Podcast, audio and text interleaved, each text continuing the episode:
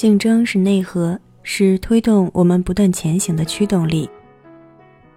欢迎收听第二百九十五期的小猫陪你读文章，我是菜猫。想第一时间收听节目更新，欢迎订阅小猫的微信公众号“菜猫”，号码就是菜猫的全拼加 FM。今天的文章是小猫的原创，标题是。我们都是食肉动物，让小猫用温暖的声音与你共成长。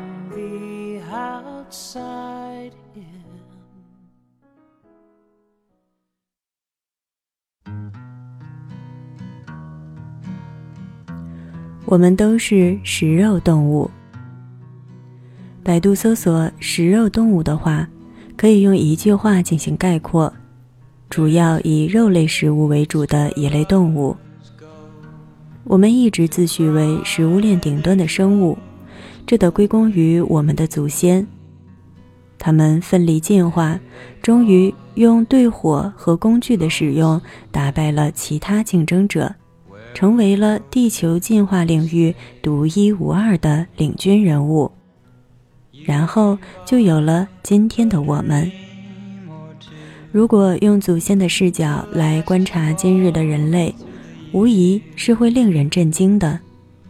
我们用智慧的延伸，跨越了很多物种先天的局限性，从不能飞的哺乳动物，走到了比最能飞的鸟儿还能飞得更高的高度；从不能跑的被追捕者，前进到比这世上最快的猎豹还要快的动车。又从不能畅游深海的陆地生物扩展到能潜入相当深的海底。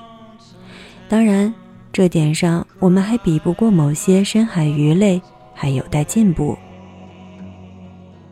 但总而言之，智慧的技能点让我们在飞速发展的道路上越走越快，越走越远，而似乎。这样飞速行走的现代人类，好像已经完全脱离了动物的影子了。真的是这样吗？我们先不提心理动力论中提到的本我、自我、超我之间的互相博弈，虽然它正是理性意识与动物本能间激烈对抗的生动体现。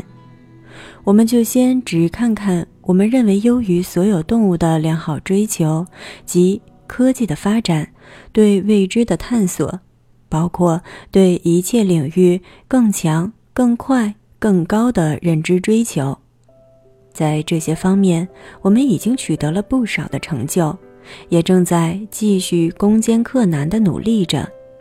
但这样的努力与成就，真的就能说明我们的不同了吗？如果要用动物界诸多的动物来做横向对比，我觉得其实人类一直都有食肉动物的本性。当然了，从动物学角度，人类当然是杂食动物，但从其活动本性来说，我们人类一直都有着食肉动物才更具备的侵略性。我们以为人类社会的文明。让这种竞争有了弱化，或者更为柔和了吗？那就错了。事实上，以地球为活动舞台，当人类对上其他物种都游刃有余之后，人类的竞争更多转为了社会内部的竞争形态。这有点像我国的乒乓球队，由于平均实力实在是太强。所以，往往队内比赛要比国际上很多大赛事都来得更为激烈，这便是发展到一定程度的必然结果。外部敌人不以为惧，自然开始在内部产生更比实力的优胜劣汰。但与大自然中一切都摆在明面化的弱肉强食不同。人类之间的竞争多了很多迷惑视野的烟雾弹，也许这就是人类的特殊性。这个靠智慧的技能点崛起的种族，注定其内部的竞争也会多了很多其他动物所没有的花样性。但迷惑终究是迷惑，烟雾终究是烟雾，都掩盖不了竞争存在的本质。如若谁真的忽略了这一点，那才是成了掉入了食肉动物间的小兔子。说到兔子，就不得不把人类分为两类。虽然在我看来，绝大多数的人都非常生动地体现了食肉动物才更为具有的竞争性，但人群中也不缺乏所谓的被动主义者。他们真的相信，即便自己不争取，其他人也会礼让给自己相应的生存空间。即便是自己应该争取的合理合法的权益，他们也会被动的等人捧到眼前。如果你过度侵占他们的生存领地，他们除了撅嘴生气之外，至多也不过就会像生气了就一个劲儿跺脚的塔塔兔一样，毫无实际反击手段。它们生存的更像是一群食草动物。因为与食肉动物不捕猎就会饿死不同，草原也好，森林也罢，绿色植物总是无边无际的，所以也便缺少了最为关键的厮杀本领，于是也便成为了单纯的被捕猎者。而这种情况在人类社会，其实会更为惨烈。毕竟，自然界还有天生天养的大片草原可以啃食，但人类社会一个坑恨不得挤进去三个萝卜，又哪里有多余的空间让他们这般悠然自得呢？不排除天生好命投好胎的情况，但这毕竟是个技术活，还不是一般人都能掌握的本领。在绝大多数人成年后只能靠自己的情况下，还像个单纯的食草动物一般在食肉动物里晃来晃去，恐怕即便他人不把其当成竞争对手特意挤压，也很难谋求到非常好的生存空间。毕竟人口是个大基数，整体人类还处于不断发展上升的阶段。很难有真的空下来的空间供不去竞争的人存活。说到底，大自然是个大舞台，人类是个小舞台，生存空间也都还得自己争取来的呢。我们的祖先奠定了现在的基础，而我们生活在所谓现代人的竞争环境中，但其实。不过是在这个自然界里换了一种竞争手段，换了一个竞争的对象。那么，我们弄清楚新的竞争规则了吗？人一遇到令自己无力的情况，就总会下意识地往“好运”二字上沾边儿，好像这样想、这样说了，就能摆脱掉自己的无能为力的本质一样。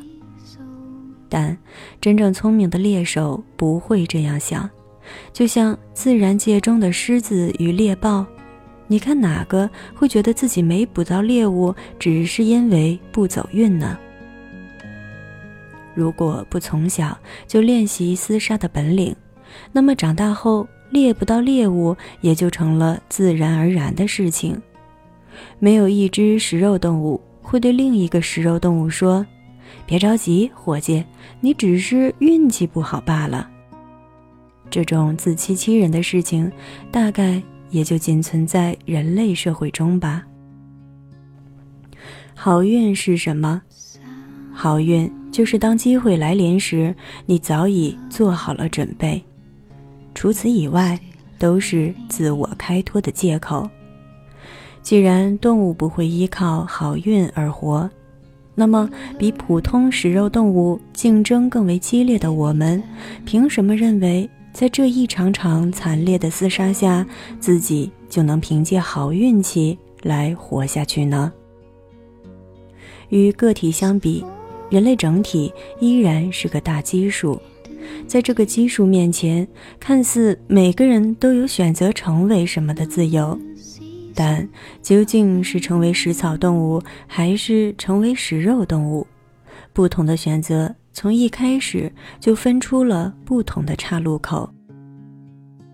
如果没有自信，自己能即便成为食草动物，依然有人愿意像养小兔子一样养着、惯着，那就还是让自己。尽快的弄清楚游戏规则吧。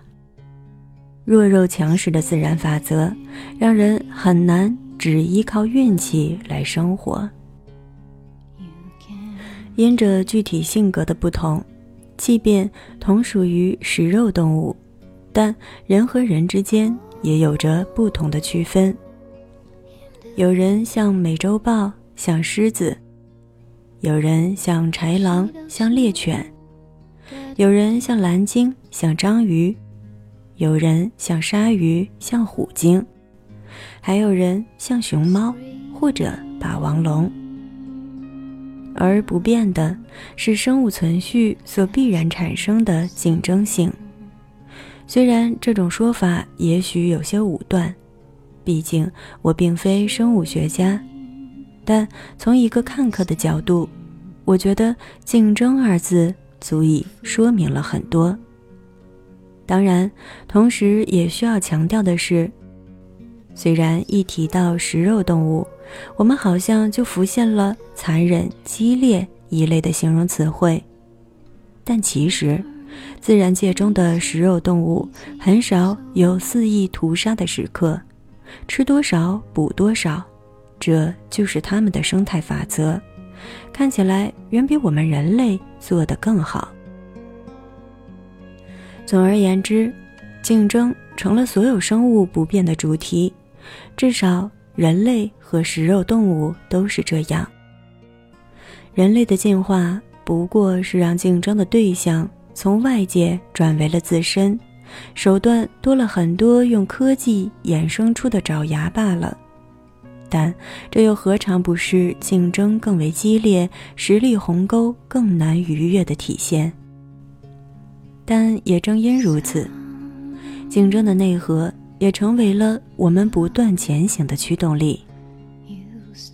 有句话说得好：“要成功需要朋友，要巨大的成功则需要敌人，而我们的敌人就是。”我们自身。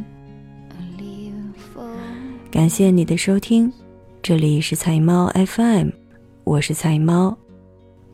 欢迎点赞打赏支持小猫，让小猫用温暖的声音与你共成长。更多精彩节目，欢迎订阅我的微信公众号“菜猫”，号码就是“菜猫”的全拼加 FM。在节目的最后，与大家分享一首歌曲《Today Is Beautiful》，大家晚安。